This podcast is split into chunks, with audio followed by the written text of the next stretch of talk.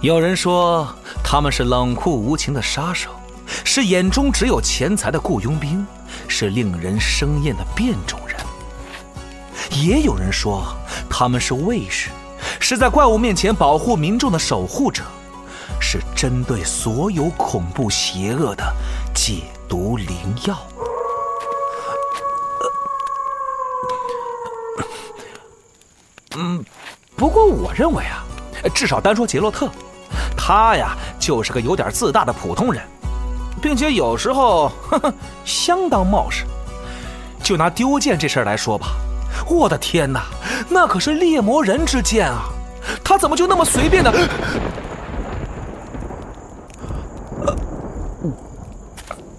呃，嗯、总之不管怎么样，丢剑这事儿足够我笑话他半辈子的。另外，还有件事儿，我实在是想不通，他怎么就那么愿意和女术士们纠缠不清啊？叶妮芙难道还不够他喝一壶的吗？还是说，猎魔人天生和女术士会产生奇妙的化学反应？哦，没准这个能当成一个全新的课题来研究，标题就是“论猎魔人和女术士”。闭嘴吧，丹德里恩！波兰国宝级奇幻文学《游戏巫师》系列原作小说，安杰伊·萨普科夫斯基原著《猎魔人》卷八《风暴季节》，正版有声书现已独家上线集合网及集合 App。猎鹰丢失了眼眸，狮子丢失了利爪，而杰洛特丢失了他的双剑，他还能力挽狂澜吗？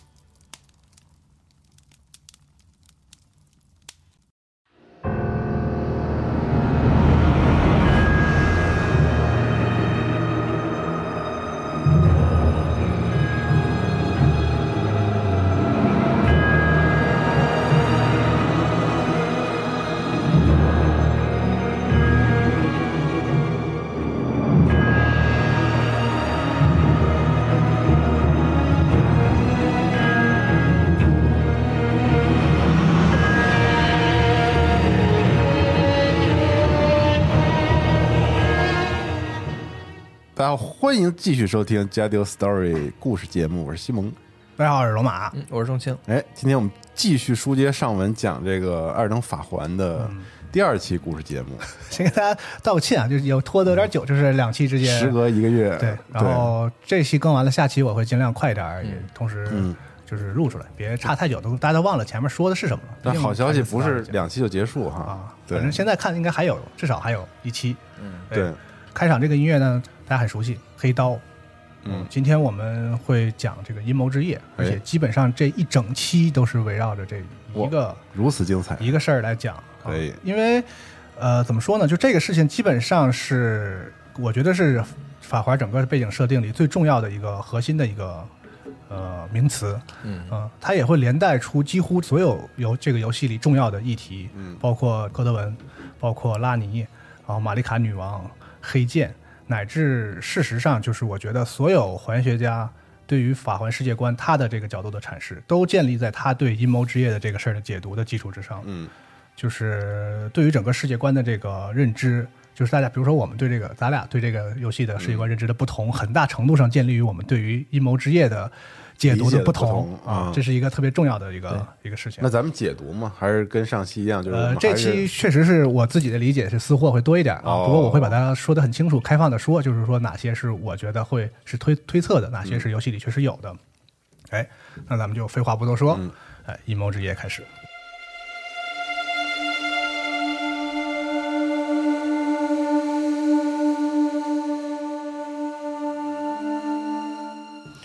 那我们先看这个游戏里对这个事情的一个大概的描述啊，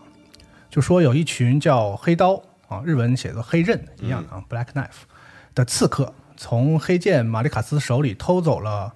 呃部分的命运之死，嗯，并用这个东西呢刺杀了黄金哥德文，后者成为了半神中的最初的死者，嗯嗯，哥德文的遗体呢，按照归属的这个习俗。被相当于葬在了。他作为一个半神嘛，归宿的话就直接给他归在了这个黄金树的那个根部，我们在游戏里那个地哦方对叫深根那个地方，就最是后菲亚后面那对个，，啊嗯最后看到了他的那个遗体。它那个挺有意思的，就是如果嗯你要是你把那个，就是你在深根底层，嗯你站在那个就是就是打死龙的那个地方，嗯，然后你把那个地图图标固定在那儿，然后你翻到那个地面上地来面看的上话，它不是在在黄金树，是在黄金树附离黄金树最近的一个小黄金树对的树根儿。哦啊，不是主主树的那个，对对对就没哦，没有落落落在那个上下头。呃，就不是它的正下方，是它边儿上的一棵那个，就是在那个在王城外围的一一棵小黄金树，而而且那小黄金树很奇怪，它有一些那个恶兆在那守着，就是相当于就是嗯而事实上，有一个游戏里地图设计的神来之笔，现在很多玩家已经都知道了，就是在那个王城下水道的那个最深层有一个隐藏墙，对你打开之后是直通那个深根的这是我游戏机制里面我最后一个知道的东西，我都白金好长时间了，然后才发现啊，有一种卧槽的感觉。啊，啊，对，对，那这个事儿呢带来的一个直接的后果，就是在我们交接地的各处啊，开始出现这个死根、死根儿、啊，导致出现一种呃新的生命形式，叫死蛋者，嗯，也就是我们看到的那些骷髅那种所谓的不死类的这个生物。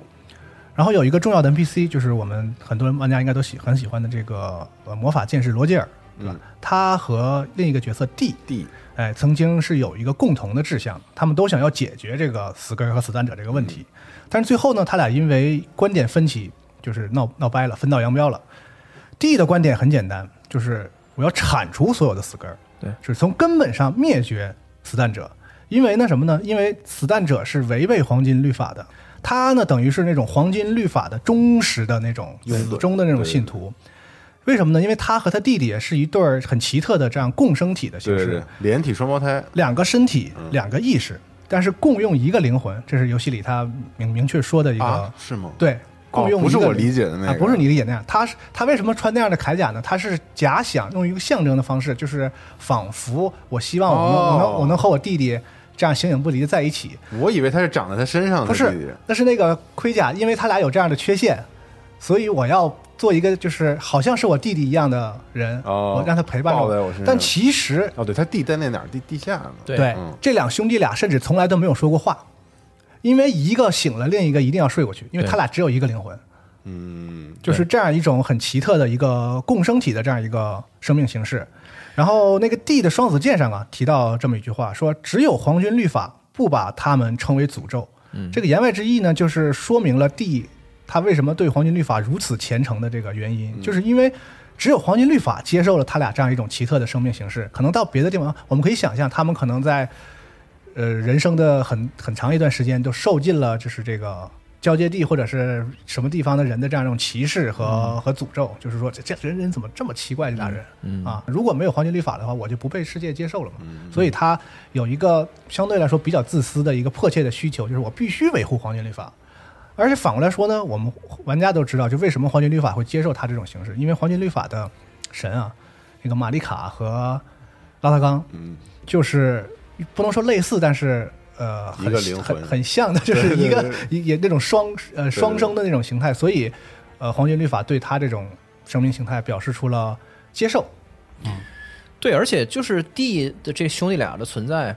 呃，强调了就是肉体和灵魂的并重，就是这两个东西都很重要的是的这个特特点，在很多的那个就是比如说在原来的魂游戏，包括在很多的那个神神话的、的体系里面，通通常认为灵魂才是真正重要的，你那个肉体就只是你的一个车辆容而已，器就是你对啊对，就只是装装你灵魂的这么这么这么一地儿而已。但是就是恰恰是把他把地给和这个死亡子的这条线嗯写在了一起嘛，就再给你强调，就是一个人，比如说他的灵魂死亡了，他肉体还还存在，与这个一个人的肉体死亡的他的灵魂还存在，就这两个事儿是，对对对，是而且这个对我觉得它有一个很奇妙的设定，就是大多数的情况下，我们会认为意识和就是灵魂，对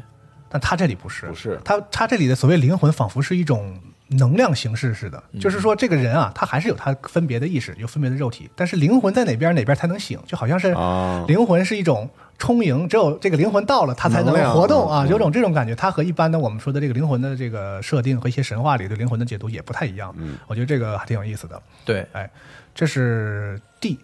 然后呢，我们回过头来说，看这个罗杰尔他和 D 的看法有什么不同？罗杰尔其实简单来说是个有大爱的人，嗯，他和菲亚是要干一个什么事儿呢？他他们觉得这个死难者啊，既然被弹出来了，是，那么就也有生命的这个权利啊，存在既有其合理性啊。错的呢不是死难者，而是否定他们的这个律法。这个我们第一次见到罗杰尔的时候啊，他就提到过这么一句话，他说呀、我教给你这些战绩啊，都是从这个灰石法术来的。这是灰石法术呢，是雷亚卢卡利亚学院的东西。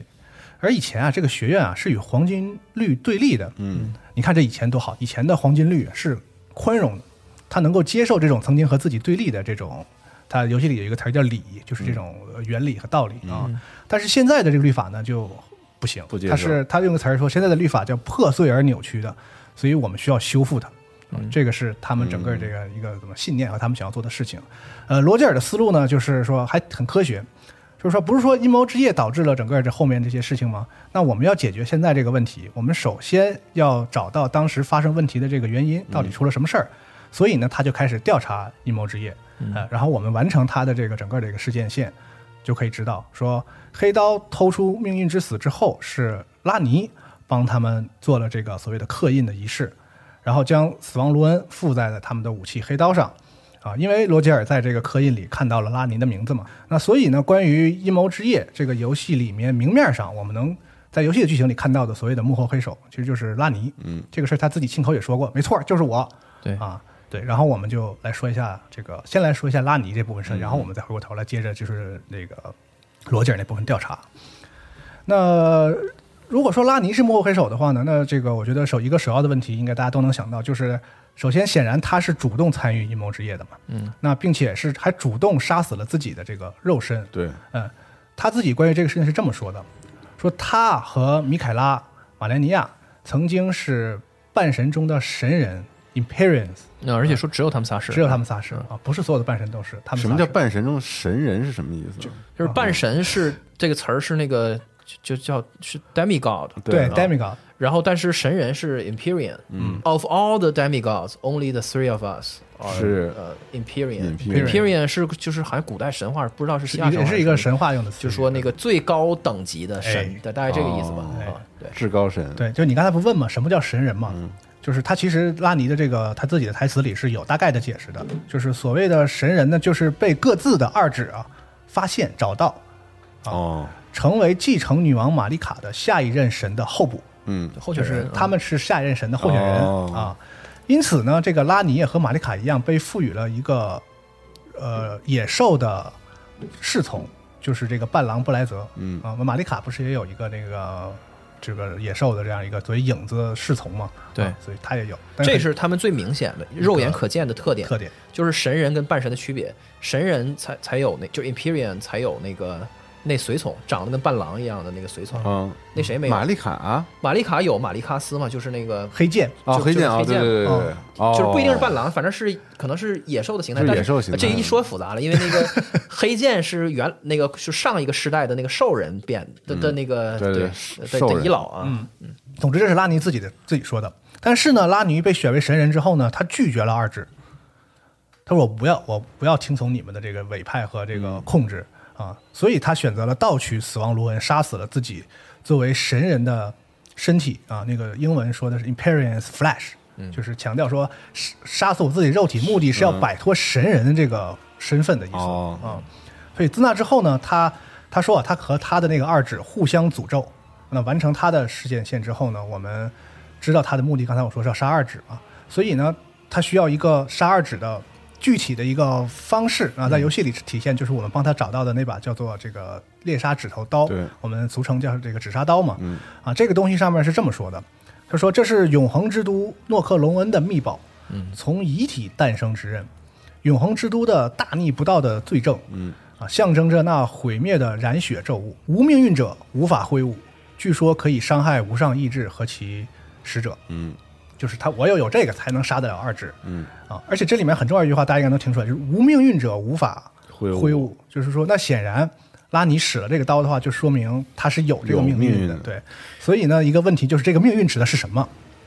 对我还觉得挺蛋疼的，就是因为因为拉尼他就是想推翻命运嘛，就是他不想要成那个去旅行，他作为 Imperian 的那个必须要旅行的、那蕴个，含着某种讽刺的意味。对对对，完了吧，他那个他要干这个事儿所取得的这东西还，还是一个必须得有这命儿的有命没也命儿的 人没使不了，还使不了你你给我，我也我也用不了，就对得就得像你这样的有，就还就相当于你逃脱了一个小命运，还要就是要服从一大命运。巧妙的蕴含着某种对于自由意志的这个嗯探讨。其实这个游戏里到处都有这样都有的这个这样的意向，对啊。那从已有的信息来看呢，啊我们开放着来说，就是所谓拉尼有这个命运，那从拉尼的特殊性来看呢，基本上能归结为两种解释。第一呢，这个命运指的是神人这个身份，对吧？但是在这个理论里呢，我们似乎很难找找到这个拉尼的这个动机，嗯因为他本来就是神人，他不用再干那么多事儿，他直接拿刀杀人就行了，对吧？所以呢，就是包括他后来就是盗取死亡卢恩和杀格德温这些事儿，好像和这个都联联联系不上啊。所以我个人更倾向于另外一种解释，就是这个命运呢指的是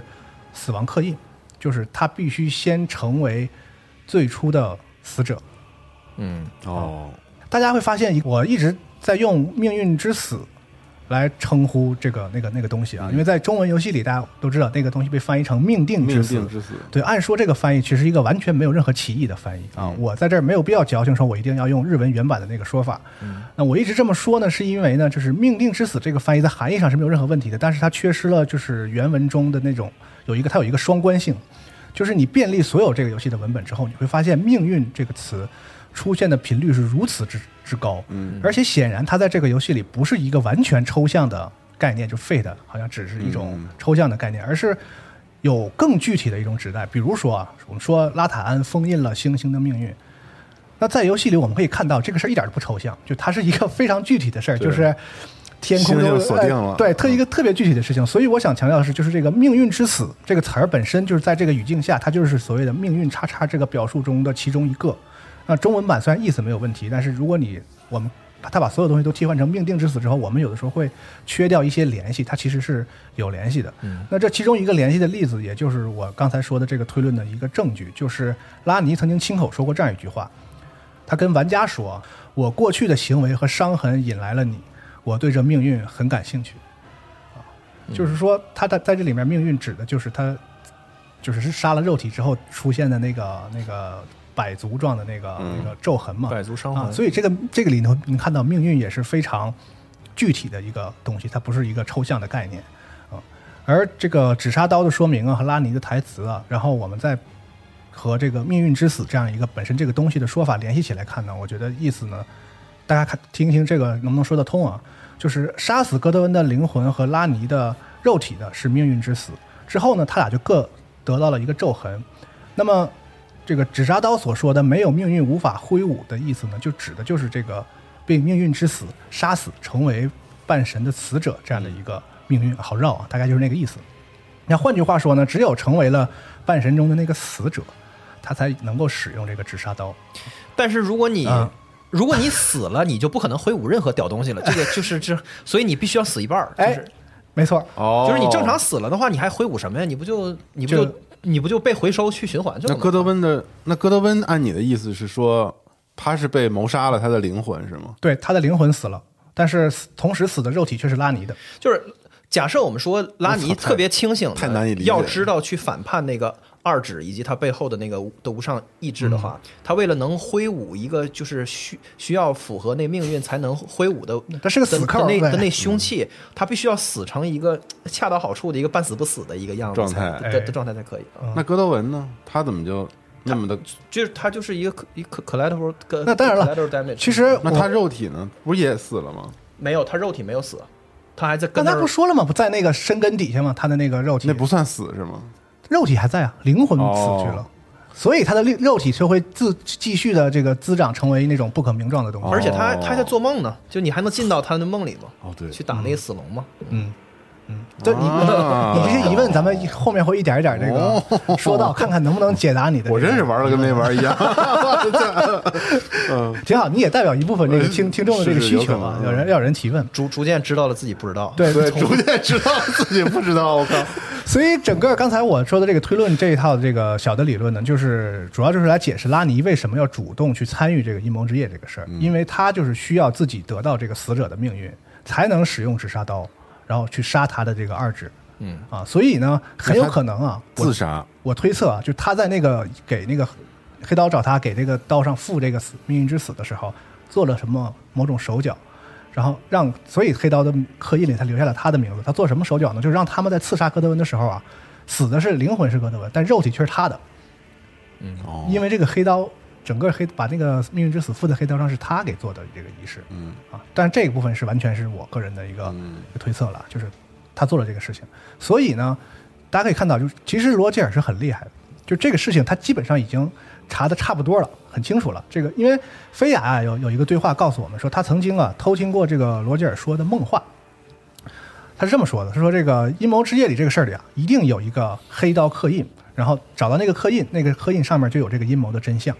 这是罗杰尔说的。这个意思就是说啥呢？说罗杰尔通过他的调查，他已经知道了这个死难者出现的原因，原因就是这个哥德文只死了灵魂，没死肉体，所以导致腐化了那个树根儿，出现了死根儿。对他查到了这一步，所以他才敢断言说那个仪式肯定有问题，那个仪式被人动了手脚，所以我要找到做仪式的那个那个刻印，我能从里边找到到底是谁干了这个事儿的这个线索。所以整个这个事情大概他捋清了，只不过呢，在没有玩家帮助之前呢，拿到那个刻印之前，他不知道这个背后到底是谁，就是查到罗拉尼这一步啊。对，对，但是要强调的是，就是那个谁，罗杰尔他并不是一个对政治斗争特感兴趣的一个人，就是他就是一他就是一个 那个就魔法学院学学出来的一个本来是个学者的一个人儿对啊嗯，他其实是一特慈悲的心态，他就觉得这些这些就是。就这些死不了的这骷髅，就是就这帮就这种人特别可怜，特别惨。啊嗯然后他想，就是你们怎么搞成这样？就是他死其无实瞑目呃，出于这种慈悲的那个心情，然后去查这个事儿，他是想解决这个问题。或者说他对生命的看法呢嗯，更开放和就是开明。对， 就是，对，就是他他有底层关怀，对，然后所以从这一点上，他跟他跟菲亚是有有相似的视角的，嗯但是呢，罗杰尔的那个开放的那个程度还没有真正的开放到，就是他格局没有打开到能够跳出黄金律法的角度来看，嗯是他还没有打开这个事儿，对他让律法想的是接受他们他对就不可能，他就他们从来没有说过说咱把这个黄金律法给推他翻弄了，他还对是一改良派，不是一革命派啊，对对对对对对，改良派。嗯，好，这是拉尼关于跟这个阴谋之夜的关系，以及我们推测的他参与到这其中的一个动机。但是呢，关于这个阴谋之夜呢，如果说拉尼是幕后黑手，这个事情就结束了，显然这是不行的啊。首先，一个重要依据呢，就是有一个不能算是细节了，游戏里一个重要的这个表现，就是你帮拉尼拿到这个纸插刀之后啊，你会回，你再回到那个就是原来的那个地方，你会发现这个黑刀啊会分别袭击拉尼所在的这个法师塔和他的军师一级。嗯，法师塔这边呢，那些呃大概是三个黑刀都被这个布莱泽干掉了。啊，你能看到地上出现了三个黑刀的尸体。当然了，你来的时候那狼哥也干你。嗯。然后一级那边呢，我不知道有没有，就是大家是不是都回去看了？一级那边呢死了，嗯和三个黑刀同归于尽了，相当于。然后你能看到也是地上有黑刀的这个尸体，同时呢能看到这个一级正在这个红黑色的火焰下，也就是这个对嗯死呃命运之死的这个火焰下燃烧，它也是尸体，就它也死了。啊，所以说这个黑刀显然不是完全说是拉尼的手下或者他的人，对吧？这个是一个证，就是在后面因为某些原因，他们还要来杀他。嗯，可以想象，阴谋职业应该是黑刀这一派和拉尼在共同利益驱使下的一种合作。啊，反而呢，当拉尼拿到这个纸扎刀，当他可以开始干掉二指，真正反抗无上意志的时候，这个黑刀对他也要下手啊，所以这里头显然是还有别的事儿的。那我们看一下黑刀相关的这个文本，呃，黑刀的铠甲上是这么说的：说这是实际执行阴谋之夜的刺客，全部都是女性。还有一种说法，据说呀、他们是与玛丽卡接近的西人。啊，这个这一点相信大家很多人都不陌生了啊。然后我们再结合这个黑剑相关的文本，黑剑上是怎么说的呢？说马里凯斯是神人被赐予的影子随从之兽，刚才我们说的，玛丽卡呢又希望影子随从作为命运之子的封印，之后又背叛了他。嗯，那结合这些描述呢，就是游戏确实在暗示一个事儿，就是阴谋之夜的执行者黑刀，他的背后可能其实是玛丽卡。嗯啊，这是在所有游戏里的这个没有明说的这个推测中，我认为这个玩家社区里看法最一致的一个推测，嗯就是游戏里虽然明明说，但基本上所有人都是这么认为的。啊，但是这里呢，我们为了就是严谨嘛，还是要强调一下，这个事儿确实在游戏里说玛丽卡指使了阴谋之夜这个事儿，我们在游戏里是找不到直接的、很确实的这个证据证据的，只不过是玩家社区我们觉得一致都比较认可这样一种看法啊。呃，留活口的地方呢，比如说啊说这个游戏里还有一个那个大蛇的 BOSS 嘛，就是法务官拉卡德，拉卡德，啊，说他曾经在阴谋之夜之后啊，得到过拉尼的谢礼，叫亵渎之爪，啊，他用来准备在自己的这个亵渎之时啊，对付命运之死黑兽马里凯斯，嗯，那么要拿这个亵渎之爪留着准备对付他来用的。呃我们无法知道这个拉卡德在这个阴谋之夜里到底出了什么力，但至少这说明这个阴谋之夜里还有很多我们在游戏里完全没有掌握的这样的一个内情。嗯那个道具的效果是你在打黑剑的时候，你一用可以可以挡住一下那个命令之死那个红黑色的波儿。对哦是吗？嗯对，但是一般人都没用过那个。可以用它来弹反那个哦呃对对对这个命运之死的攻击。对对对，所以他感觉像是就是拉尼搞了一搞了一个 fail safe，就是万一我这边整秃了扣 了。你你们这边还能去哦干一下？你是这么理解的哦啊？对对对，我是这么理解的啊，但是就是没用上嘛。哦备案是吧？对对对，对，总之这个就是这个阴谋之夜里还有一些在游戏里完全在黑暗之中的事情，所以我们也得有一个开放的这个视角。但总之呢，说回来就是这个主流观点啊，我们都认为这个阴谋之夜的主谋是卡玛丽卡啊，这是一个玩家社区的观点。呃，那这个显然接下来问题就是这个玛丽卡为什么要这么干？因为当时封印命运之死的不是他妈就是你嘛，是吧？啊，现在你又要把它偷出来啊，这是图个啥？就是玛丽卡的动机是我们其实解读整个法环发生什么的一个对关键啊。但是呢，这个地方呢，我们要先停一下，我们要回过头来把这个阴谋之夜这个事儿说完。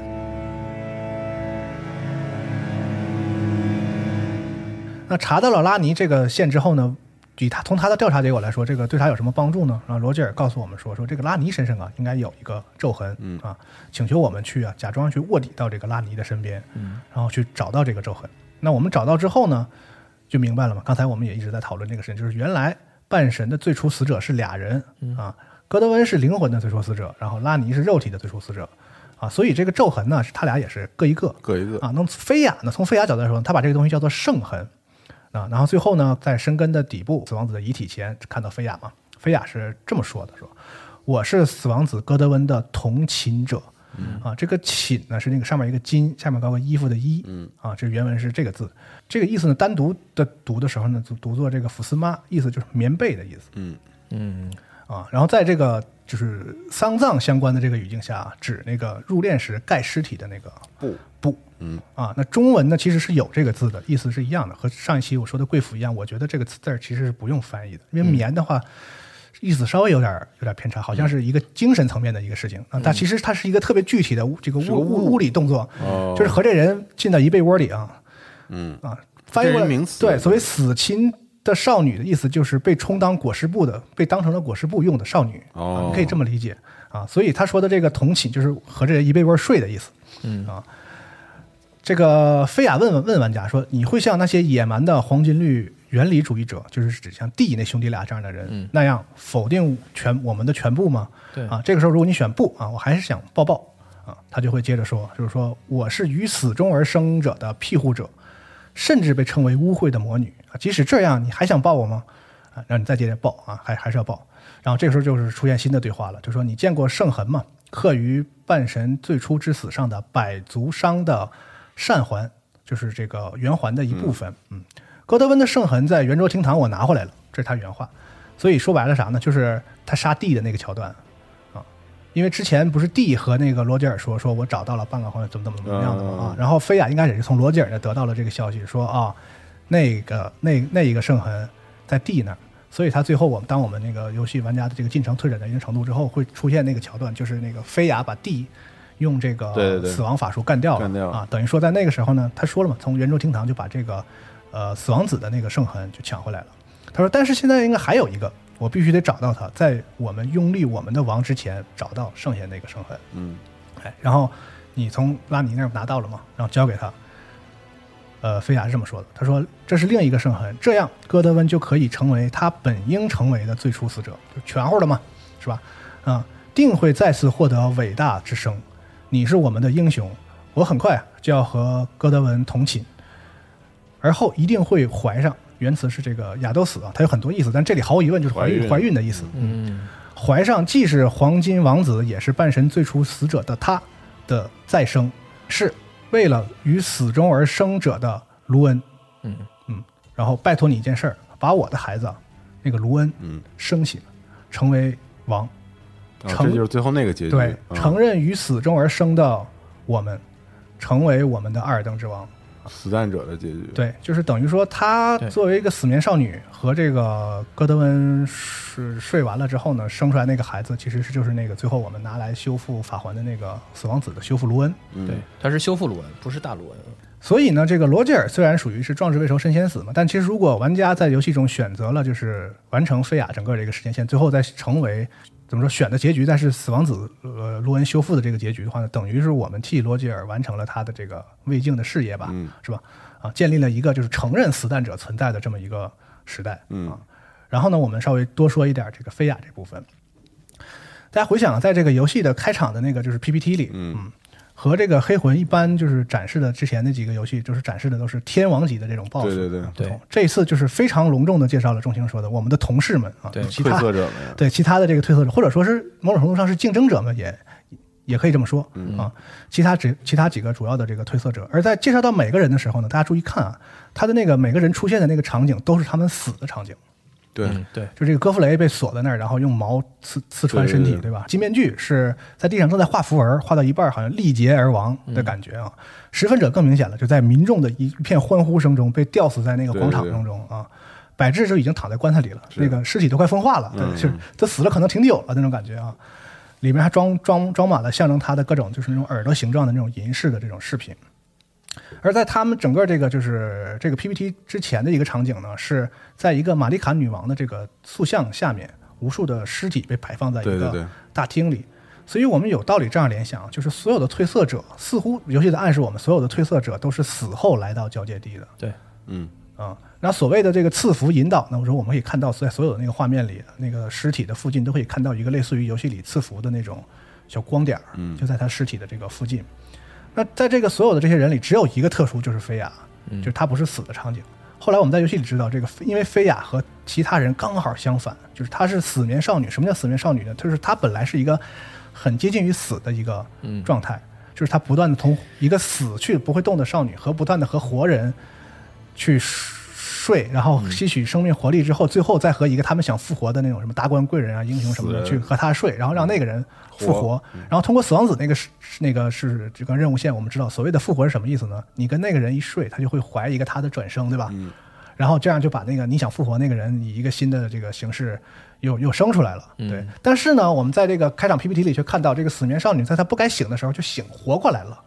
啊，等于说她和其他催色者这个是感觉是相反的，就是她本来是死的，结果却活了，其他人是死完了来到交界地，她是从从死的状态回到活，所以来到交界地。对，啊，所以我觉得大概也是因为这种就是生生死颠倒的这种命运，其实让他和所谓的死难者，就是从死中诞生的这种生命，产生了某种共情吧，我是这么理解的啊。如果在这上面的这个对话里，刚才不是问你说你还是不是支持我们吗？如果你选啊、呃如果你选是，说我也是要否定你们的话，他他是这么说的，他说我乃于死中而生者之母。这个词呢，原文里用的那个修辞呢是 de atta t m o l i 就是它是一个什么意思？就是主观认为，而不是客观事实。就比如说，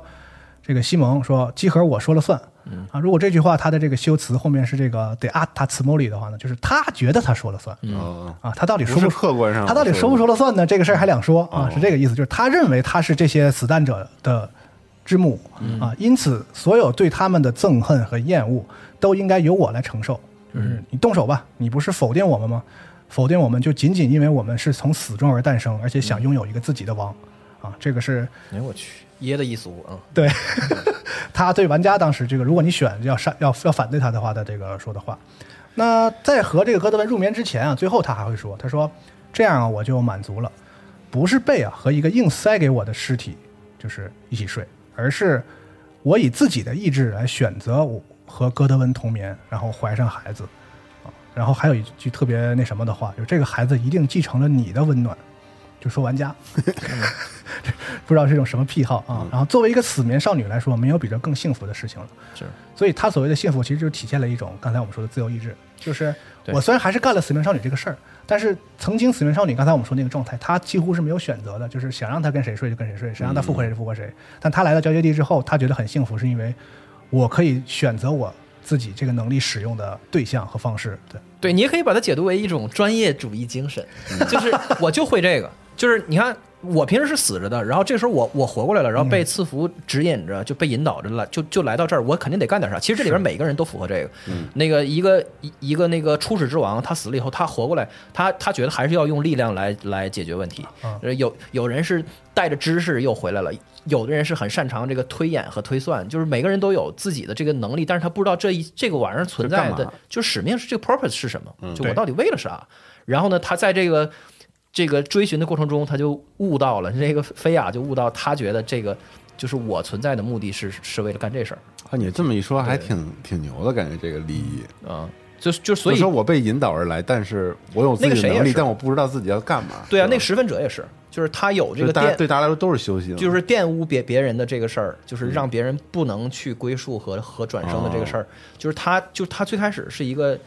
就是他是特别的羞羞耻和自恨的嘛。但是最终就是他悟，他开悟了，他觉得这是一这是一个一个修复法环方法。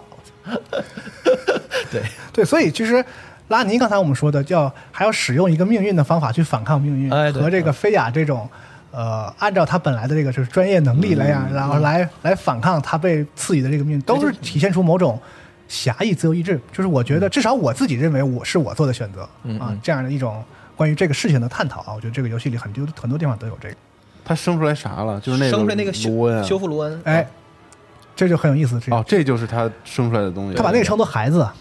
哦，嗯，他说这个东那个孩子应该有你一样的温暖，受玩家一样的温暖。所有什么什么温暖呢？就是他温暖着能够拥抱所有的这个生命形式，嗯所谓就是承认这个死难者嘛。这个温暖，我觉得是指这个意思。那刚才我觉得你那个疑问挺有意思的，就是他跟哥德温睡不应该生出一孩子吗？就是这个哥德温的转世什么的嗯之类的，怎么生出一个卢恩呢？是吧？所以我觉得，对啊就就是这个事儿，我们可以讨论一下这个哥德温和这个死亡子卢恩的这个东西嗯啊。格德温呢是这个阴谋之夜的被害者，对吧？啊，我相信很多玩家跟我有一样的体会，就是他呀是类似于这个，在这个游戏里，他类似于这个《黑暗之魂》里那个太阳长子的那种，嗯，一个存在，就是十分重要，到处被提起，但是呢，在游戏里从来没有直接出现现，对啊，而且包括他和龙交朋友这种设定，我觉得显然是非常强的那种官方也在搞这种梗的这个，我这感觉啊。那除了菲亚相关的文本以外呢，一直以死亡子这个称呼被称呼之外呢，另一部分就是无魂半神相关的这个文本，跟它也是有关系的。那首先呢，就是通过死亡子卢恩的这个整个任务，我们知道了，就是戈德温是只有灵魂死亡的这个最初死者，所以无魂半神很自然的，首先让我们联想到就是这个戈德温嘛。那总体来说呢，这部分文本呢，就是还指向了另一个意象或者说符号，就是这个日食，嗯，对吧？游戏里有很多跟日食有关系的这个物品，比如说这个日食纹烫斗星盾，说沉睡着无魂半神徘徊的灵庙，被侵蚀的太阳是其象征。啊，日食文大顿说，被侵蚀的失色太阳是无魂半神的守护星，使他们远离命运之死。嗯，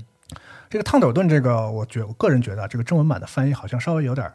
偏差，就是玩家看了可能有点迷惑，说这个日食一会儿象征半神，一会儿又象征什么，又成了半神的守护星。所以原文那个 Sono 啊，按照上下文来联系的，应该指的是灵庙，嗯，就是说这个日食啊是灵庙的象征，然后它是无魂半神的守护星。啊，那这个和另外一个关于灵庙的描述呢，也相对的吻合，就是这个灵庙兵的这个骨灰。这上面说呢，说所谓灵庙是无魂半神的灵安使，这些士兵是自己砍下头颅的殉死者。灵安使呢，就是太平间。这个日本和中国一样，就是有不同的存放尸体的这个场所名字也不太一样，什么停尸房、往生室、什么沉尸所等等，就是特指这个医院里的这个太平间，嗯，叫灵安室，嗯啊，所以就是可以理解为这个灵庙啊就是一个可移动的半神的这个太平间，那为什么有那么多灵庙啊？哎，你说到了一个很重要的 bug 啊，也不是所有事我都能解释的， 但我觉得他肯定不是初初初始初始死者，就是他不可能是，他就是、我我觉得那个他是具有这种特点的半神死死死法的一种，对嗯的的的第一个可能是，但是前面肯定会有很多的半神死过，哦，你那说要不他然哦，你他是你是这么理解的啊？对对哦对他是对命定之死是吧？就是他就是别人不是就是具有这个什么半个百足伤还的这个的这一套的东东西的这个的这个对的无魂什么半神，这我觉得他可能是第一个。但是你要说是半神原原来从来没死过这个，因为他原来的历史太太悠久了，在黄金律法以前他也有半神啊。我是理解的是在哥德文之后，也许有半神死了。哦，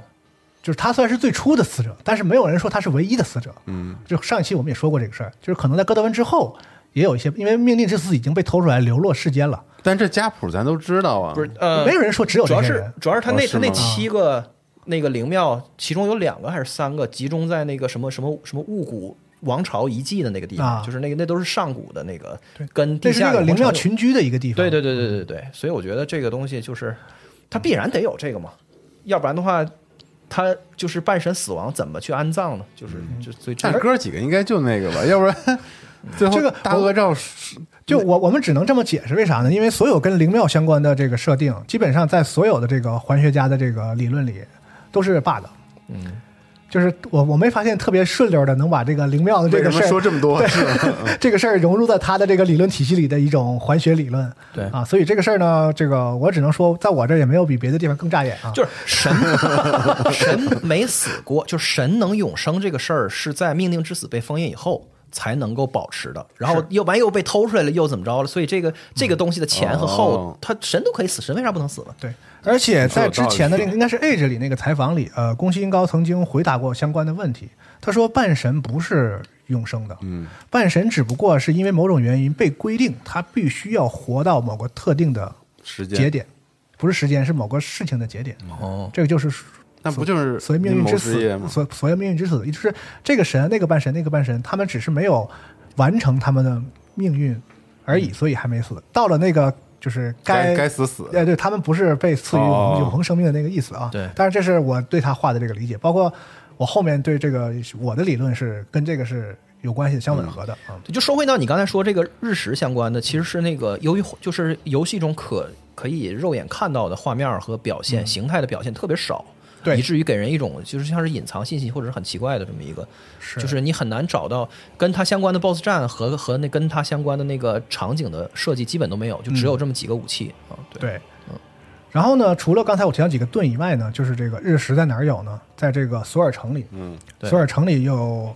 两个灵魂会跟你说相关的对话。第一个在这个礼拜堂里，就是那个日食勾践的那个桌子正对面，他这么说的：“他说啊，太阳啊，索尔的寒冷太阳啊，请接受侵蚀吧，让无魂之孩再次诞生。”然后第二个呢是在这个索尔城的城墙上，他说：“万分抱歉，米凯拉大人，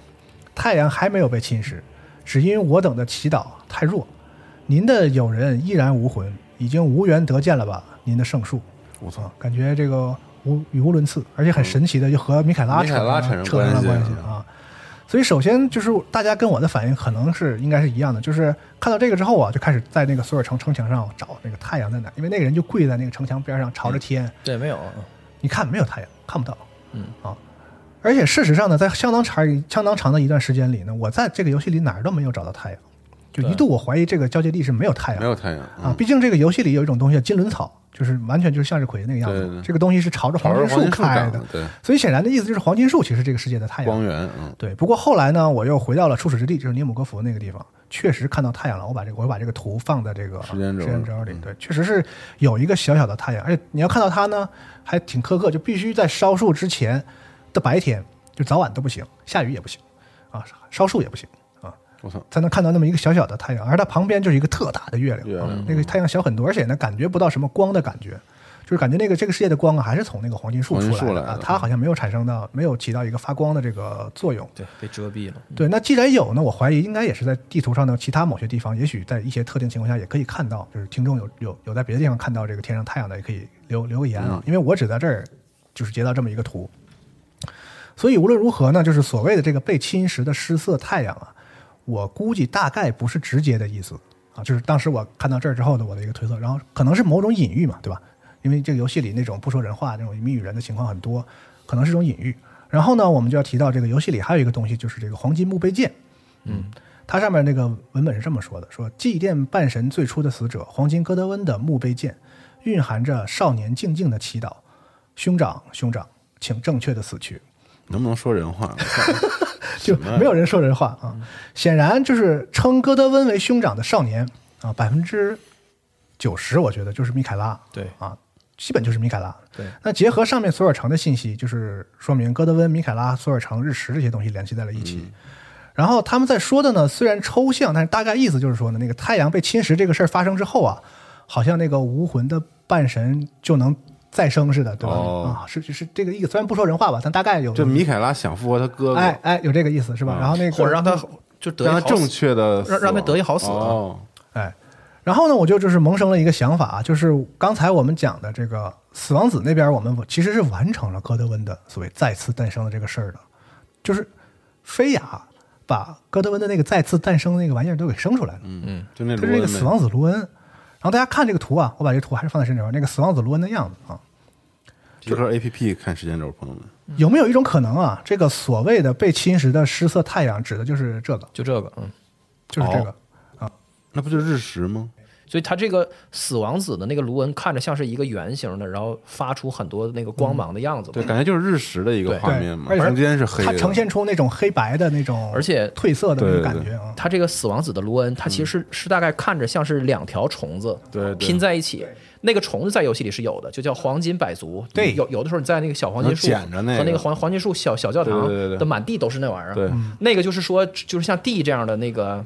什么什么黄黄金猎法人原原原理主义者、信奉者，他在专门狩猎这些子弹者的时候，一定会带的一种东西。就是它会遗留一些这样的、的东西，所以它是那个，就是如果如如果说太阳就是黄金色的太阳是太阳的正面的话，那么被侵蚀的太阳可能就是它这个修复卢恩的这个黑白色的这嗯个皱痕的样子，而是凹进去对，的。所以我们可能理解反了，就是或者说索尔城的人啊，对某种神域产生了就是偏差的理解误读，就是不是太阳被侵蚀之后啊，无魂半神就再再生，而是无魂半神再生之后啊，就会出现这个被侵蚀的太阳。哦，啊，如果说我们把这个世界的太阳理解成黄金树的话，那死亡洛恩最后干嘛用呢？就是放在黄金树里面那个法环里，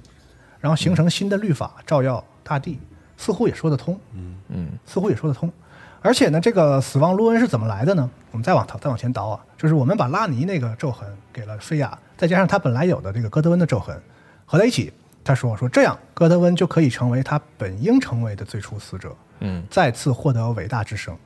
那这个本应成为的最初死者，是不是就是米凯拉所说的正确死去呢？这个有，我觉得很高概率有这个可能，就是灵魂和肉体正常的这个死亡，死啊，不是这种奇特的这种死亡。嗯，而且罗杰尔呢曾经说过，说地也曾经跟他提到，他找到了环百族的刻印，这个环百族啊是缠绕在皱痕上的古老刻印，这是对那个东西的一个解读。那接下来就是我们要进行到下一个话题，就是是这个什么是刻印刻印啊这个问题。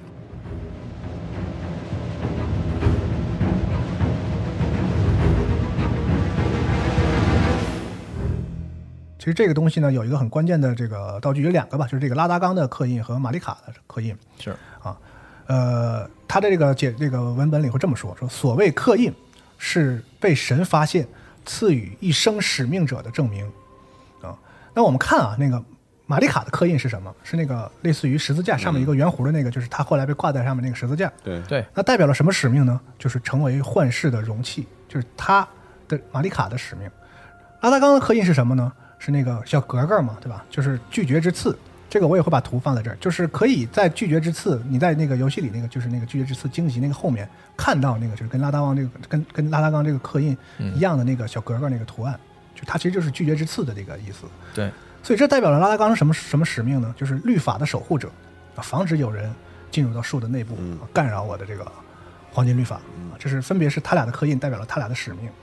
那所以百足刻印是不是也代表着某种就是神赋予的使命？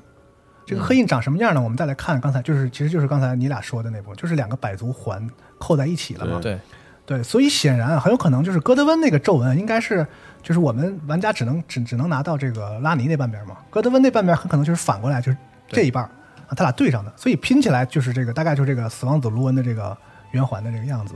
所以很有可能啊，就是正常来说，哥德温如果作为完整的最初死者死完了之后，他就是这样一个圆环，或者换句话说，这个事儿本身就是神赐予他的刻印和使命。就是死，对，被赋予的使命就是你要成为这个半神里第一个死的人，然后推动时代的发展。嗯，啊，再次诞生后呢，成为了一个承认死者的律法，就是要律法要要要要更新换代了，所哦以这是赋予这个你作为二点零时代了，对啊，这是包括这个死亡卢恩的死亡的修复卢恩里的这个呃说明文本，其实比较符合我们这样一个推论。他是这么说的：他说这个两个善环合并成的圣痕，呃，使于死之生之理成为律法的一部分。黄金律由剔除命运之死而开始，那么新的律法就是死亡的回归。就说白了，这个律法的诞生的原因和整个这个事儿是能连起来的。戈德温就是为了去做这件事儿的。至少他死这个嗯事儿，就是这个事儿所赋予他的这个使命，或者说神赋予那个该死的人，我们不知道他是不是哥德文。总之，就是半神中第一个死的人应该负有这样的使命，就是他的刻印就是嗯这个，对，就是推推动这个时代的发展啊。那值得一提的是呢，就是这个拉达冈的刻印和玛丽卡的刻印，和和玛丽卡的刻印，你看到都是两个眼球嘛，对眼球的样子。那是不是暗示说，就这种刻印啊，其实就特别直观的会刻在这个眼睛上呢？啊，那在戈德文身上，我们好像似乎无法验证，因为戈德文已经没了嘛。嗯不过我找到了一个很有趣的一个图啊，大家看这个图，就是在这个深根的死亡子的遗体上，就是虽然它已经完全变成了一坨这个克苏鲁式的这个不可名状之物，但是呢，正因为它变成了不可名状，所以它在那个触须上长出了好多眼睛。嗯然后我截了一下这个眼睛的图，那个里边似乎就有一个那个失色太阳的那个日食环的那个、那个感觉的一个东西。哦嗯，啊，而且跟那呢，跟那个前面说那个盾牌上面的那个比较像，很像是吧？对对对盾牌上那对个对很像，而且别忘了，就是菲亚最后生下来的东西是卢恩，对吧？不管怎么说，他是卢恩，不管他是什么东西，反正叫卢恩。嗯，对。那死亡子的卢恩，但是卢恩这个东西呢，我们在游戏里到处都能捡到啊。游戏里这个玩家能得到那个卢恩，其实你仔细看就是一个金色眼球，对，对吧？各种大小的眼球，但是大小眼球越来越浓，就是你那个卢恩越大越厉害，对那个金色越浓。而且事实上，就是眼睛这个意象在这个游戏里是极其重要的。游戏一开始就说了，说被赐福的人啊，瞳孔寄宿着金色的光芒，嗯对吧？那褪色者褪的是啥色呢？不褪的是眼睛的这个眼睛的颜色，色吗？那就是没褪色的眼睛啊。我在游戏里找到两个例子，一个是这个 CG 里这个呃拉塔恩，还看到有一个他的脸部的这个特写，能看到他眼睛。然后呢，这个拉卡德有游戏里也有一个脸部的这个特写，能看到眼，基本上和那个黄金的那个卢恩是很很类似的一种形状，一种样子啊。那除了这些就是黄金树赐福者以外，呃，反抗黄金树的代表者里，有很多在游戏里给了这个眼部的特写，比如说拉尼，对吧？嗯还有一个特别明显的例子就是那个火焰巨人啊，切二阶段的时候对，能看到他那个胸口那个原来恶神巨大的那个大眼睛，然后里面有一个呃图案，对就是一圈小的黑火，然后很火圈，然后绕绕着一个大的黑圈，写轮眼似的。嗯对，大家还记得那个就是《火焰巨人》的记忆里是怎么说的吗？上一期我们也提到了，就是这个知道了那个大锅之火永不熄灭之后啊，女王玛丽卡施下了刻印诅咒，说渺小的巨人啊，永远作为火的守护者活下去吧。就是那为什么这东西被称为刻印诅咒呢？就是实际上是不是可以理解，就是玛丽卡作为神，赋予了那个巨人一个使命，使命，嗯，就是你那个刻印代表着他永远要守着那个火的这样一个使命，就对是和他自玛丽卡自己本身和拉达冈的那个刻印都是是是一样的这个这个意思。也是一种诅咒，哎，使命也是诅咒，这个从游戏里也有明确的说，就是对这个拉达冈的刻印和玛丽卡的刻印分别都有一个加强版本，就是腐拉达冈的腐烂刻印和玛丽卡的腐烂刻印，这上面的很多好用这俩，多出来的那个解释是这么说的，就是强大的使命啊，亲视其主，简直就像是无法逃脱的诅咒。对，就是这个神赋予你的事儿啊，你也逃脱不了。是就是他虽然是给你一个使命，好像也挺光荣，但是同时它也是一种诅咒，你诅咒必须得按他的来。嗯啊，那大家在想啊，为啥这个带领神皮使徒啊与玛丽卡为敌的这个人，连名字都没有提，但是却要强调他的萧瑟眼眸，萧瑟眼睛的女王。啊萧瑟对，实际上日语里萧瑟应该是一个紫不拉几儿的一个字。哦，为什么就是名字都不提，就一定要强调他这个眼睛啊是有如此的颜色，如此的不同？为啥这个海达要吃眼睛？然后玩家领了点火之后，那个眼睛也变了，玩家眼睛会闪出泛红的那种对点火的那个光芒。恩雅在一开始就说过这么一句话，她说：“女王玛丽卡是艾尔登法环的宿主，幻视 Vision 的寄宿者。这话是什么意思啊？然后我就在这儿再介绍两个游戏里的不太重要的一个物品，就是因触怒了无上意志而被毁灭的那个永恒之都诺克斯、那儿呢的僧人都戴着一种全部由镜面覆盖的头盔。这个是头盔上是这么说的：说这是大逆不道者的装束，为了反弹无上意志及其手下指头的各种干涉。啊哦，法拉第笼子， 是是是是是，它反弹这个词用的是特别奇妙的一个词，就是在日语是那个哈内努 k 鲁，就是基本上只有光才用这个词。哦，反射，反射，它不是防御什么，也不是就是阻挡阻阻碍什么，它是要反弹返回去嗯反弹这个东西啊，所以基本上只有光才可以这么说。就是那同样反抗无上意志的这个拉尼，他手下军师的一级也是也戴戴着这一个个嗯就是类似原理的头盔。其实我们不知道他是不是从这个就是古代的地下遗迹里找到什么，因为他这个其实不是水晶的，他是用自己的方式，就是民间做 DIY，对他动手能力很强，人铁匠。对对对对对，就是这俩头盔其实是这个材料是完全不一样的，但是呢，呈现出了同样的这个思路啊，对就是可能是思路就就撞上了啊。这个物品说明里呢，基本上两个东西的物品说明是一样的，只多了一句，说一级恐惧着自己的背叛。那这是不是就在说啊，如果让拉一级的意思就是，如果我的眼睛接受到了这个光，对，自己就有可能背叛拉尼，就是被控制，导致背叛拉尼。嗯因为他同事就是嘛，就典型嘛，就是那个伴郎，对呀、那布莱泽就是派过来的嘛。对所以布莱泽最后死是因为他他不想去履行自己的那个使命。使命他的使命是就是当拉尼背叛了二指之后，你要他就应该干是他应该杀杀杀死自己的这个对所服侍的这个人嘛。嗯所以那个一级把他给关起来了，然后一级也怕自己像那谁一样的被遥控，所以他一直带着这个。所以综合前面那些呢，就是其实就是后面可以说一下我对于整个黄金树这个，就是它是怎么发挥作用的，法华里这个黄金树是怎么发挥作用的这个事儿的一个理解。就是所谓的赐福呢，就是被赐福者眼睛里有这个金光，嗯，那就是黄金律法发挥作用的一种方式。赐福呢，因为卢恩就是玩家可以用卢恩升级嘛，其实卢恩是一种能源或者力量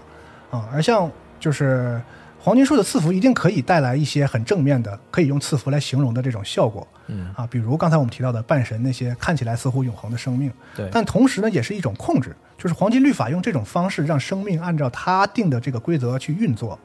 啊，为什么拉尼一直在说一个说一句话，就是我走的是一条黑暗的道路，the path into the darkness，、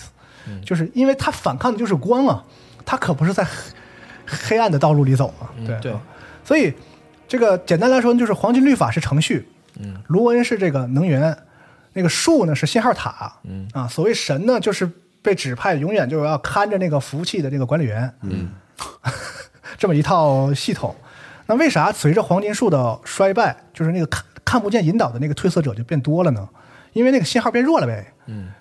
为啥信号会变弱呢？因为那个管理员把服务器给砸了，嗯啊，然后那个卢恩呢，就刚刚才仲卿说的，没有按照既定的这个程序和设定循环回来，让那个树树信号塔没有足够的能能量，哦再去辐射出更多的这个卢恩赐福或者说力量。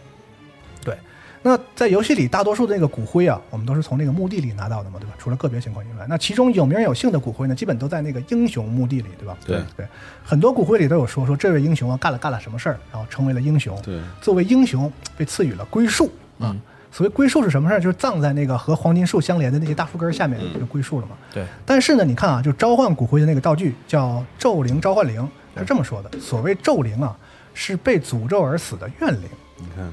那如果说这些英灵都被赐福而归宿的话，那按说我们就就招不了这个骨灰。因为他归不了数，就是他来对对对对他死了，他来这儿来就来办这来黄泉路来办手续，结果这个这路堵住了嘛，不批就是因为那个初始死者死完之后，他现在就是这个循环被阻断了，对对对他堵对对对嗯他堵塞了，啊堵了，对、啊对，等于说这个下葬这个动作被做了，嗯但是他就没有成功归宿啊，所以他才能都变成了怨灵成为怨灵，能嗯被我们召唤出来帮我们这个作战。而且你看那个墓地里那些树根啊，很扭曲，这上面有一些人形的这种，就是那个个瘤吧，嗯就肿瘤嘛，就好像特别多的能量淤积在这儿以后肿了，就是对变成了嗯，对，所谓能量，也就是那些人的回来的那个灵魂嘛。刚才我们对说，在这个游戏里，灵魂似乎是一种能量的这个感觉。对，对，那那个根儿显然就不是一个健康的状态，包括就是有个别的这个死根儿，直接是从墓地里拿到的，我记得对是有一个还是两个来着，就是在墓地里那个你的那个兽眼会会会颤动。对对，所以我们有理由认为，就是归宿这部分功能出了问题，所以导致了能源回流的这个功能出了问题，然后对这个黄金树就变得怎么说枯萎衰败，嗯没有所以黄金树没完有就完能量蛋了，就是这个事儿出了之后，你想吧，它回收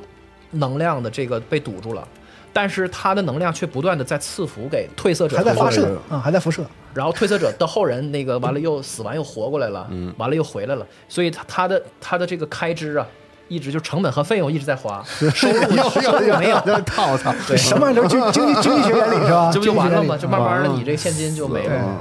就不可持续了啊对对，大部分公司都是这么死的嘛，现金流断现金流断裂是吧？对，啊、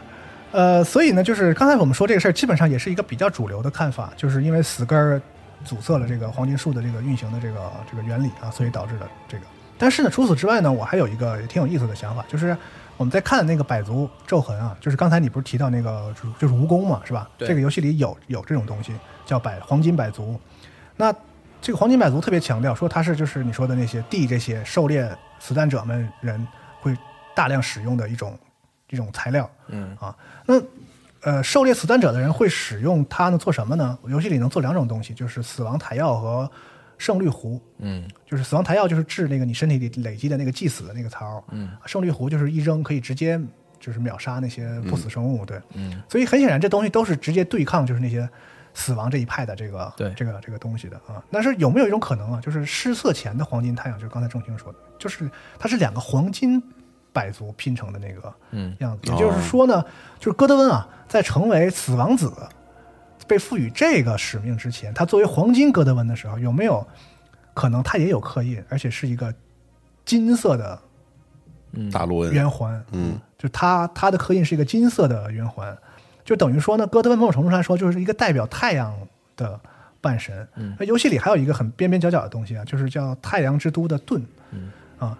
上面说说描绘着拥立太阳都城的荣誉之盾，但是已经破破烂烂，而且太阳之都已经不存在于任何地方了啊！这游戏里根本没有这东西，就孤零零的有这么一个盾。这个盾呢是在那个王城北面呢有一种那个骷髅战士吊，具有很高的圣属性防御力。哦，在王城附近的话呢，就是如果我们勉强点说，说是曾经哥德文手下的这个士兵呢，可能也不是很违很违和啊，因为哥德文帮助守卫王城，还跟龙对打仗什么的啊。对，而且这时候我们在想，就是与龙为友，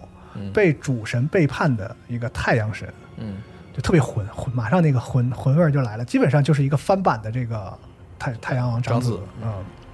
但是它这个太阳城是感觉是胡逼的，就是没有，就是没有什么专门一个城太阳城，就在这游戏里边没有任没有何视觉的表示。对，那他也符合哥德温嘛？哥因为哥德温是在那个阴谋职业是很早很早之前的事儿，对吧？是对，对于人，对于从人的角度来说，那是一个特别久远的事儿。所以哥德温没了之后，可能他的太阳城就呃没了对对对，它是那个在英文里边，它那也不叫太阳城，叫太阳的王座，王座 The 是吗 seat 嗯哦 of the sun，嗯，所以就不知道，嗯，嗯啊，反正我说这个意思就是说呢，如果哥德温是一个代表太阳的这个半神，有太阳刻印的话呢，就是他可能本来也对应着某种就是黄金树系统里的功能和使命，嗯对所以他死了本身可能就会影响这个黄金树的这个系统的运作啊，不只是说把它葬在这个深根底下所产生的影响而已，啊，那不过终究呢，就是这些东西呢，反正没有续作或者 DLC 的话呢，就是不知道了，就就是得有一个类似于呃《黑魂三：无名之王》那样的桥段，到时候我们就能看到，就是戈德温的那个眼睛里到底是不是有一个金圈儿，是吧？对，可以验证到底是打脸还是这个我们的猜测是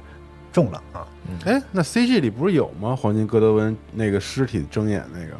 对对，但是然后它是一有个一条黑，色的，然后有一条蜈蚣，它是一个从眼白，然后有一个黑色的东西在那个脸里头哒哒哒哒出来那，对，那不就是个百足在里面爬吗？可能是，呃，但是它确实没露出百足的样子，是是嗯是啊就是有一种就感是觉像有是东沿着它血管在里面对窜来窜去。有东西在动，反正对对对啊，我确实也反复看了那个 CG，确实找不到什么支持我的证据。啊我 get 到的信息就是，他就想告诉你，你不要觉得一个人灵魂死了，他就算死了。就是一个人灵魂死了，但是他肉体活着，他也是某种活着。就这个事哎儿，某种活着不是说灵魂是真的，那肉体就只是一躯壳，还不是这个游戏里不是这样的。嗯，还有一个细节就是这个拉尼在最后那个他的结局里会特别强调，就是他要对所有的这个 living being 和 living soul，嗯，就是说不仅是活着的人和活着的灵魂，灵魂我要向你们宣誓一些我的律法或什么，就是说，就是他很清楚的认识到，就是这个世界里的生命存在形式，至少是就是生命和灵魂都是其其中一种形式，是行，那反正就是刚才你也提到了这个关于灵庙的这个事情嘛，啊，我也得承认，就是灵庙这个事情，我们不能很好的消化到我的这个理论里，嗯，对不起， 就是你硬要我解释呢，我能凹，但我觉得就是挺没劲的 OK 啊，所以这个事情呢，大家也就就是可以可以这个留我们留一个开放的扣子，大家可以说一下你对于这个整个我觉得仲卿说那个有道理死亡，子感觉看可以法接受。嗯啊，行吧，就这么着吧。 嗯对，或者是你觉得我这个里的这个 bug 很很很大，所以你也可以说一下这个不同的意见没啊有，这没是有，一个我我还没消化完呢。这这是一个探讨的这个一个对一个一个一个开窗口。 嗯，然后今天呢，这个不想讲的太长了啊，然后剩下的就是关于玛丽卡和下一期我主要的这个就会大家跟大家讲一下，就是关于无上意志的这个哦一个和玛丽卡她的目的，整个这个这个事情。那今天这最后呢，我想讲一个，呃，也许跟我们上面推论有点关系的一个有意思的事儿吧，就是这个跟恶兆有关。我们在这个王城的这个地下也可以拿到那个一个东西叫恶兆幼子像，就是打一个大胖子，嗯，恶兆之子拿到的。然后呢，恶兆王的那个追忆啊，你可以选择在恩雅那儿换一个东西叫王氏恶兆幼子像啊，一个是恶兆幼子像，一个是王氏的恶兆幼子像。这个幼子像啊，在这个日文原版里是叫米字扣水子。什么意思呢？就是这个水子呢，指的是死胎或者出生不久就夭折的婴儿，尤其是指流产或者人工流产的这个胎儿。呃，在日本呢，有就是家里啊或者在庙里供养水子，就是自己家没有就是夭折的这个孩子的这样一个习俗。为了追思这些孩子，并且为他们祈求冥福啊什么的，有供牌位的，有供骨灰的，然后就有供这种水子像的啊，还有就是写经文的，什么都有。那这个是为什么叫水子呢？就是说这是跟日本神话有关的。日本神它来自于这个日本神话里一个形象叫水质子 Hiruko，认为这些没有成功降生的孩子都是这个水质子的转世。嗯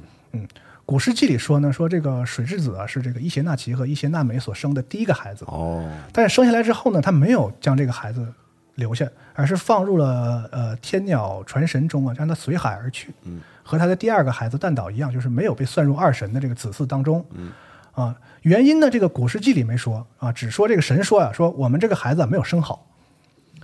完就把这孩子放海里就飘走了啊。但在这个日本书记里呢是这么说的，说这个这个水之子啊智儿到了三岁双腿无法站立，普遍认为这是原因，就是说认为这孩子是个畸形儿，缺陷，嗯，啊，因为他那爹妈是近亲嘛，对嗯啊那是这个兄 兄妹俩，所以、哎然后总之呢，这个水子呢被认为是这个水质子的一个转世，然后水水质子呢是什么东西呢？是一个双神降下的一个畸形儿，那就是哪然吒后嘛。他他的一样兄弟里呢有一个太阳神，一个月亮神，后来还有一个凶神恶煞的这个神也是兄弟，杀了大蛇，对吧？就是那个、嗯那个须佐能乎。再后来呢，又生了一个火神，还把他妈给烧死了。嗯，啊，就是反正就是这个就是这个特别飞了啊，就是我不知道这个马丁在写这个的时候啊，他是参参考了到底是哪些国家的这个神话，有没有一种可能，就是他给他的这个新交的日本朋友啊。做了一些这按照一个个定制化处理，嗯就是啊，你们不是日日本人吗？我哎就确实日本神话里面，对老马家这边生孩子也也都效果特别不好，啊 这确实是啊。哎，总之就是嗯这个稍微一个延伸的一点的这个小的、啊猜想，作为这一期的结尾啊。总之就是，就我的一个猜测就是，我愿意把太阳和这个格德温这一块儿画在一起对，这肯定是了啊对， 是这基本上是啊。某种游戏里在某种暗示，就是格德温是跟太阳有关的一个半神，然后他跟四塔有关的都是都是跟日食有关系的一个东嗯西。拉尼就是月亮，对，嗯，一个对太阳神，一个月亮神，对，然后跟那个死亡子有关的那个视觉的传达，就你游戏里边就是能特明显的感觉到的，呃，有这么几个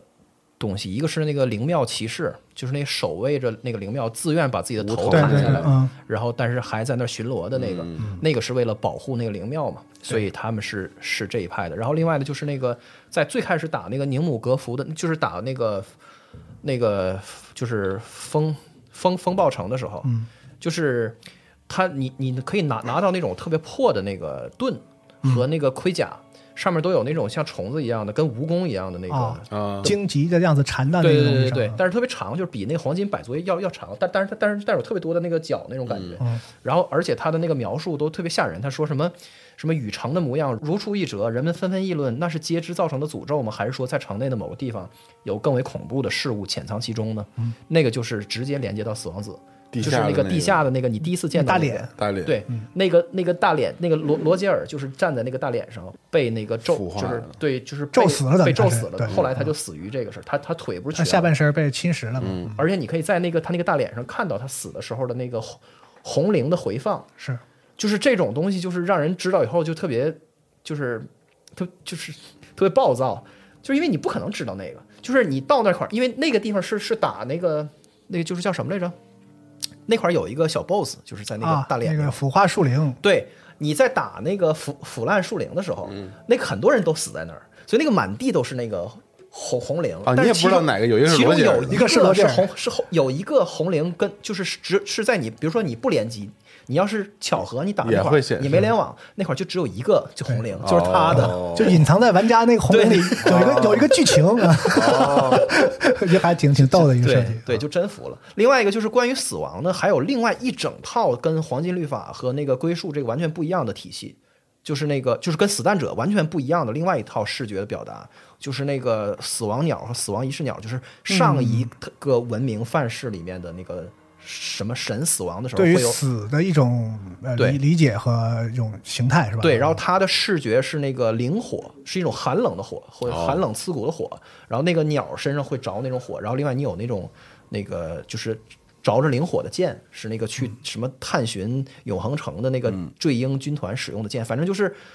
就是死亡和死亡相关的这套，它也不是就是黄黄黄金律法之后。才才出现的问题，原来也有也有相应的这个安葬和人和那个就是生到死转世的那个方式对，你刚才提到这个，还有一个就是游戏里有一个叫用用什么什么塔，嗯，以那个塔样子为蓝本造的一把就是剑，说那个塔特分尖塔对剑那那个塔是那个就是死说是什么死亡世界里什么东西的，然后说说所有的人就是灵魂死了，人就是生命死了之后啊，都是需要引导的，对然后说这种这个塔的那个特性和那个黄金的那个赐福很像，对，哦，反就正嗯就就很有意思，就是整整整了半天，其实黄金干的事儿一点都不新鲜，就是啊啊是吧？对对对， 所以这个游戏的特点就是它把可能至少有三个文明，甚至三到四个文明给你给你压进一个世界里边儿，嗯然后把每一个新文明它崛起之后，它前面那个。屁股都没擦干净，他就给人黑不提白不提，就给人埋叠在一块儿了 或者就埋地底下了，或者就就扔天上，或者不管了，或者怎么地，完了就 完了，这些东西全部就是还都共存在世界里。到后半夜时，那死亡鸟又又来了，你说这什么玩意儿嗯啊啊？就是